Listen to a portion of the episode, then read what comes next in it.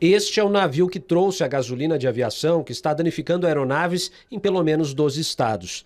A embarcação, mantida sob sigilo pela Petrobras, é identificada como Samba, com bandeira do Panamá. O navio carregou o produto no Golfo do México e chegou ao Porto de Santos no dia 23 de abril. Ao todo, a Petrobras importou quase 5.700 toneladas do combustível, o suficiente para abastecer cerca de 6.500 aeronaves. Há uma semana, pilotos de todo o país denunciaram vazamentos da gasolina usada por aviões de pequeno porte. Os flagrantes indicam que o combustível está corroendo borrachas de vedação. Há risco de explosão e pane no motor. Pelo amor de Deus! A Petrobras confirmou que, após as denúncias, identificou uma alteração na fórmula do combustível. Os documentos obtidos com exclusividade pelo Jornal da Band mostram que a Petrobras já tinha conhecimento, antes da comercialização, de que a gasolina importada tinha uma densidade diferente do habitual. O certificado de qualidade do combustível, encaminhado pela estatal às distribuidoras no dia 3 de junho, indica o navio de origem e a classificação do produto. Nas especificações técnicas, a densidade é de 692 gramas por litro. Em certificado mais recente, do mesmo lote, a indicação é de 691 gramas por litro. A densidade da gasolina de aviação tem que ser superior a 700 gramas por litro. É o que está nos manuais de fabricantes desse tipo de combustível. A densidade é uma das referências para determinar se houve ou não contaminação do produto. A literatura ela é muito clara né? e essa referência deve ser sim entendida como a, a, o valor ali, a métrica a ser alcançada pelo produto a ser colocado à venda. Segundo as distribuidoras, é a primeira vez que uma carga como essa chega ao mercado. A Agência Nacional do Petróleo não exige que a gasolina de aviação respeite uma densidade mínima.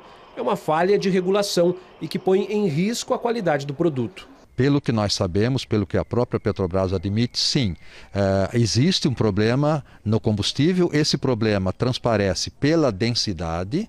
Então, a densidade é um dos caminhos para entender o que está acontecendo exatamente com esse combustível. Nesta semana, a Petrobras deu início a uma operação para receber de volta toda a gasolina de aviação vendida no Brasil nos últimos dois meses será feita uma substituição por um novo lote que não estaria com os mesmos problemas. A estatal informou também que segue fazendo testes para tentar descobrir por que a versão mais leve do combustível está afetando as aeronaves. Cerca de 12 mil aviões de pequeno porte usam gasolina de aviação. Aviões maiores, como os que fazem voos comerciais, não são afetados porque usam querosene. Semana passada, um piloto morreu na queda de um bimotor em São Paulo. A investigação está sob sigilo e não se sabe se a alteração no combustível pode ter influenciado no acidente. A pergunta que eu deixo no ar é: a gasolina que nós usávamos até agora, recentemente, que acabou dando esse problema, também era certificada. E alguma coisa furou. Então, o que nós gostaríamos que a Petrobras clareasse é o que foi exatamente e o que está sendo feito agora para que os novos carregamentos não tenham esse problema. A ANP informou que já recolheu e está analisando amostras do combustível. Disse também que está monitorando novos lotes de gasolina de aviação importada para regularizar o abastecimento com segurança. E essas foram as notícias que nós tivemos essa semana sobre a gasolina aeronáutica. Notícia aí do grupo Bandeirantes de rádio e televisão. Então, bom dia, boa tarde, boa noite para você, amiguinho e amiguinha que acompanham o nosso Pod Paz mais uma vez essa semana, nesse podcast maravilhoso que fala sobre aviação ou não. Hoje nós temos o retorno do nosso grande Raimundo Fagner. Tenho um coração dividido entre a esperança e a razão. Tudo bom, Raimundo? Tudo bem, cara. Então tá bom, tá vivo? Semana passada não apareceu, deu golpe, meteu um atestado. Pois é, rapaz. Irineu! Pois é, tava voando, tava voando. Ah, então tá bom. E junto com o Raimundinho, ele trouxe a reboque aí, um grande amigo a quem eu já começo agradecendo aqui pela disposição do tempo. Né? Nós estudamos juntos, trabalhamos juntos em dois trabalhos aí diferentes na aviação, um no mercado civil, outro no mercado militar o nosso querido amigo e colega de trabalho, Tiago Magliano. Bateu uma salva de palma aqui pro profissional. Tiagão, tudo bem, é. cara? Como é que você tá? Tudo certo? Boa noite a todos, bom dia, boa noite, boa tarde. Tudo bem, gente? E aí, Guilherme e Raimundo, tudo bem com os senhores? Não. Beleza, Tudo. cara. Prazer tê-lo aqui Ô. conosco, viu? Muito obrigado mais uma vez aí. Obrigado pelo convite, cara. por ter Opa, aceitado. Prazer, Foi- cara. Tá falando com os tudo em amigos, cima, né? Foi tudo em cima da hora e o Magliano, na hora ali, falou: não, vamos. Tô nem aí, vamos que vamos. É nóis. Deixou a live dele, o Magliano, pra quem não sabe aí, ó. É cospob de streamer, tá? No Twitch. Então, Magliano, passa aí o seu Exatamente, endereço da cara. Twitch aí pra galera que quer assistir. Ô, é twitch.tv barra Thiago Magli. Thiago TH é Magli de Magliano, é nóis. Olha aí, ó. aí lá vocês vão ver, cara. Pro muito- player. É, pro player. Vocês vão ver Muito, muito tiro na parede. muita baixaria. Isso, muita granada no ralo, essas coisas assim, tá? 100% Criança, de criança, aproveitamento em perder. Crianças me xingando, é excelente, cara. Ah, isso é muito Conteúdo- bom, Conteúdo cara. adulto, conteúdo Isso é muito bom, parece o nosso trabalho na aviação. Na aviação é a mesma coisa. Mais ou menos. Toda a família. Isso, só tiro na É, água. Ô, Lombardi, você tem alguma coisa aí a acrescentar, Lombardi? É, Silvio. Ah, o Magliano aí com uma bagagem excelente, não só no, no Counter-Strike, como no- na aviação aí, para acrescentar bastante aí nosso Então, papo. Vamos conhecer quem é Thiago Magliano. Vamos deixar que ele mesmo se apresente, que ele diga por onde ele passou, de onde ele veio, o que ele come, o que ele faz. Hoje, no Pode Paz. Magliano, a palavra é sua, meu Vamos. querido. Conte aí a sua história e nós vamos fazer interrupções à medida que acharmos necessário ou só pra te atrapalhar. Por favor. Quem está aí? É você, Satanás? Thiago Magliano, sou taubateano, nasci no Rio de Janeiro, mas digo que sou taubateano, tá? Formado na ENCA. É, eu comecei a escrever essa história já tá, já que você me mandou o convite, falei assim, ah, vou, vou escrever um roteirinho aqui pra, pra não esquecer nada, né? Aham. Cara, quando eu vi, tinha cinco páginas, várias lágrimas aqui. Olha aí, tá vendo? vai dar ruim, cara. E o cara me falou que não tinha história. Mentira!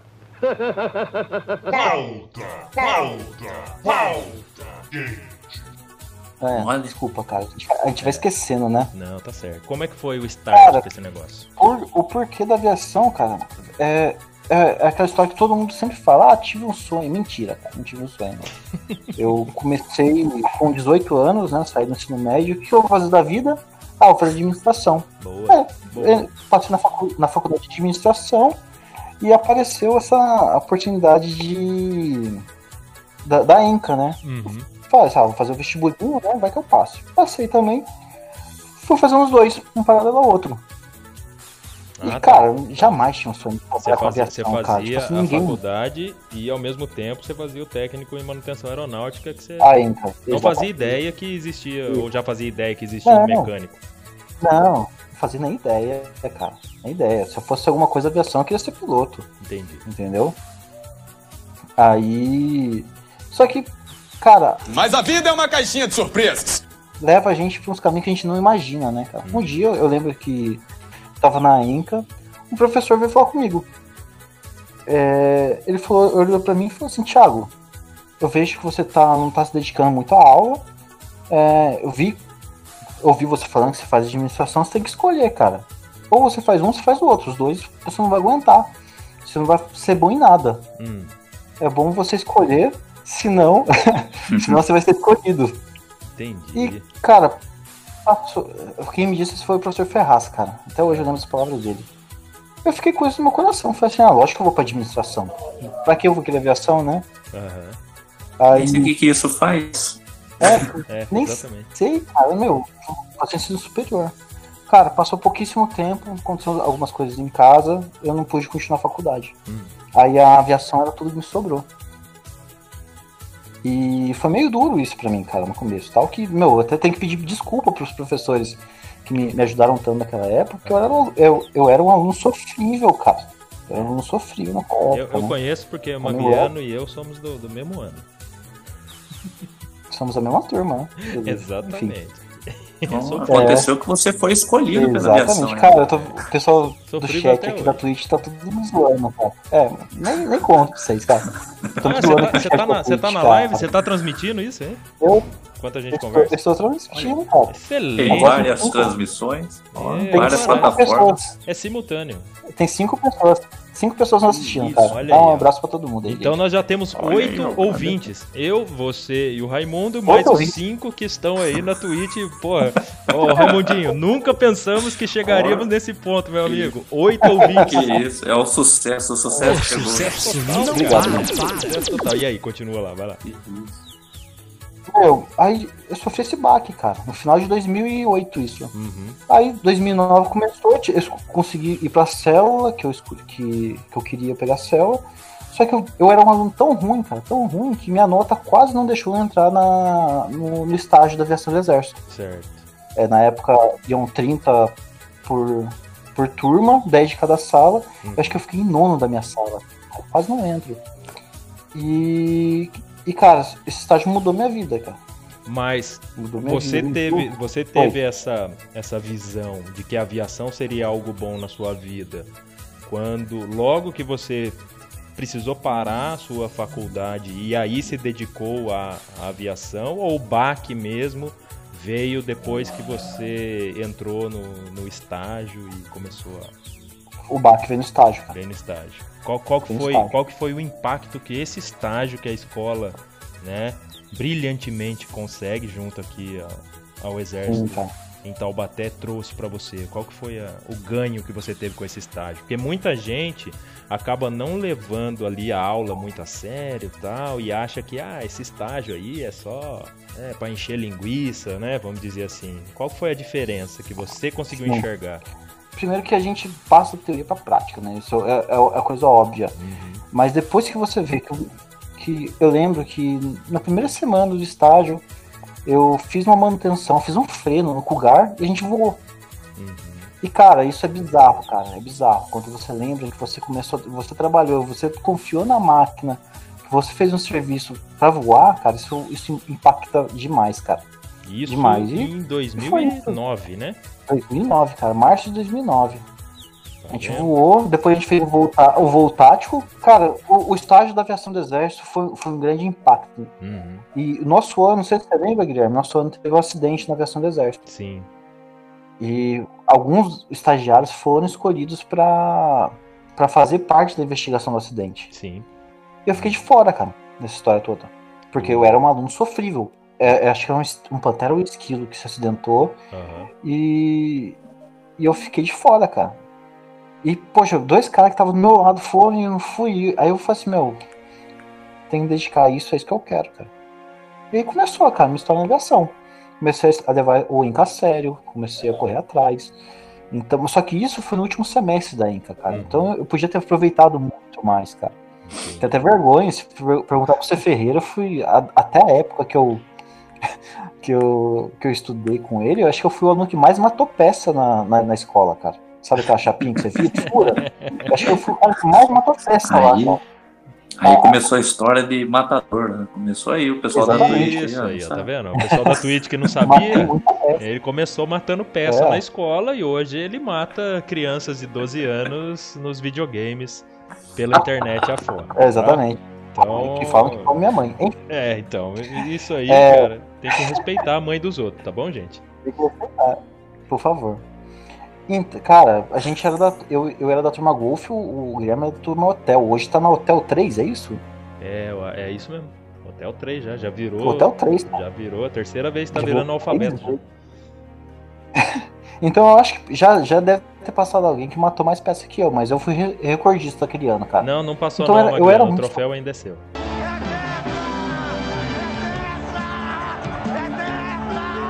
Puta, cara, eu lembro que você Ferreira me zoava, cara. Então, mas Sabe, isso tudo, no fim das contas, serviu. Porque depois você viu a importância, né? Você conseguiu perceber o nível de responsabilidade que você ia ter naquele trampo a Sim. partir dali, a partir daquele freno que você fez numa Sim, aeronave cara. e depois Parece brincadeira, mas foi um freno, cara. Foi um freno, cara. faz toda a diferença. E né? aí- Exatamente. Aí acontece, cara. A gente fez o estágio, eu não terminei o estágio, Uhum. porque no finalzinho do estágio teve uma, uma, sessão de entrevista pra entrar na DGEX, que você também passou comigo, né, Guilherme? Eu Aí, passei, eu passei. Em É, setembro, participei. em novembro de 2009, a gente entrou na DGEX. E, cara, uma- foi um, um- grande choque pra mim, porque ninguém conta na escolinha, na escola, quando você vai entrar na aviação, você não vai pro avião direto. Você vai cair em sessão ruim.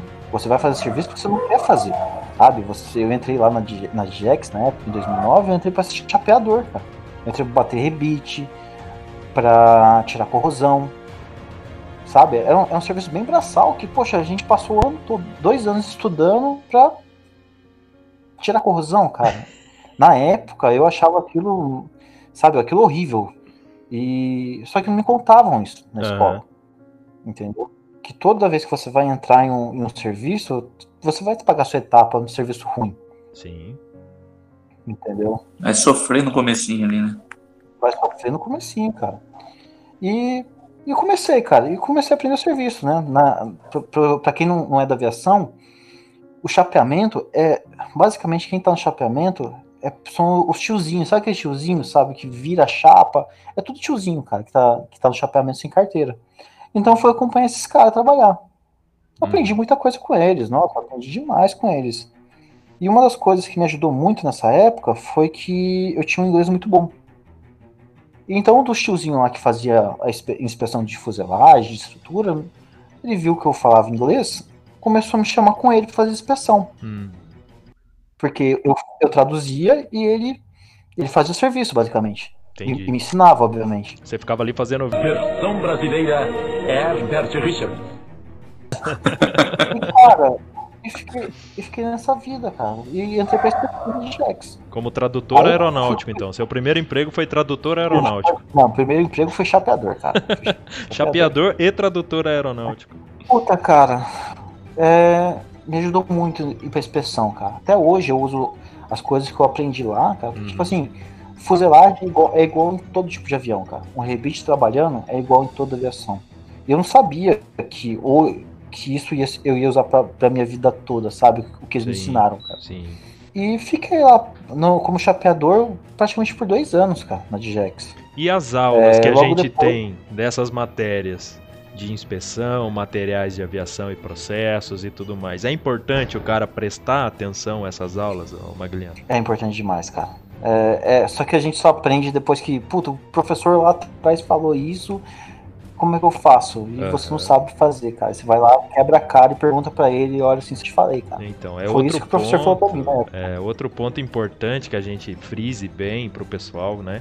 Principalmente quem ouve a gente aqui, que é aluno, que está estudando, é que toda matéria, por mais que você ache lá na escola que aquilo não serve para nada, ela tem o seu peso e Aham. ela vai ser usada por você no mundo real da aviação. Tá aí o exemplo, E, o cara, parece, acabou de parece que é brincadeira. Parece que é brincadeira, cara, mas tá tudo na apostila, cara. E, e a gente não presta atenção, porque pra mim o importante era o sistema hidráulico, o sistema pneumático, o trem de pouso, motor, É. porra, aviônico. Os equipamentos grandes, é... É. isso que faz o avião voar, né? O que, que é uma chapa de Exatamente. metal vai, vai influenciar. E no começo do- da minha carreira eu tive que aprender, tipo, distância de rebite, distância de Exato. borda, Exato. sabe? E isso hoje eu uso, eu uso- eu tô usando o resto da minha vida, cara. Então, Mas você, enfim, cara. Então, você continua na aviação hoje, você já. Você nunca parou, Sim, né? Você nunca. nunca parou. Desse tempo, Não, desde nunca. 2009, você sempre trabalhou na aviação. Isso, eu completei agora em março 11 anos de aviação, cara. Então, lá você entrou então né? como. É, é. Hoje eu não tô diretamente na manutenção, mas estamos aí, né? Ajudando o pessoal, tentando ajudar pelo menos a não atrapalhar esse povo que vem aí, né? O Raimundinho agora também aí, engrossando o couro junto comigo. Então, só gente boa, só gente boa nessa vida. É, lá na Digex, então, você entrou como auxiliar mecânico na parte de chapeamento. E depois por Isso. lá, o que mais que você fez ali? Cara, então, é, aí eu fui pra inspeção, certo? Aconteceu uma coisa muito legal, cara. Algum santinho ou diabinho falou, falou pra mim, Thiago, por que você não vai pra parte de ensaio não instrutivo, cara? Hum, Eu ensaio no instrutivo, comecei a pesquisar, falei assim, ah, beleza, eu vou fazer ensaio- um curso que tinha em Taubaté da Petrobras, de de ensaio não destrutivo, de ultrassom. uhum. Pra vocês terem uma, uma noção, assim, ó, na época eu ganhava ali, chegava na minha mão de salário como auxiliar, na época, acho que chegava a 650 reais, cara. É, O sofrido. curso, era foda. O curso custava 3 mil reais, cara. Aham. Eu fui, eu fui e, e fiz esse curso, cara. E passou um mês, dois meses, três meses, ninguém via que eu fazia esse curso, cara. Só que eu fiquei na minha, né, cara? É. E, e aí eu aprendi uma, uma, uma, uma lição que acho que vocês dois vão concordar comigo, cara. E aí, curioso para saber qual será a lição que o Thiago Magliano aprendeu na aviação e que a gente aprende também? Então aproveita e fica aí para a segunda parte desse nosso podcast, dessa conversa, que foi muito boa. A gente vai aprender mais muita coisa juntos. E vamos conhecer um pouquinho mais da história dele. Tá bom? Espero vocês na segunda parte. Valeu, um abraço.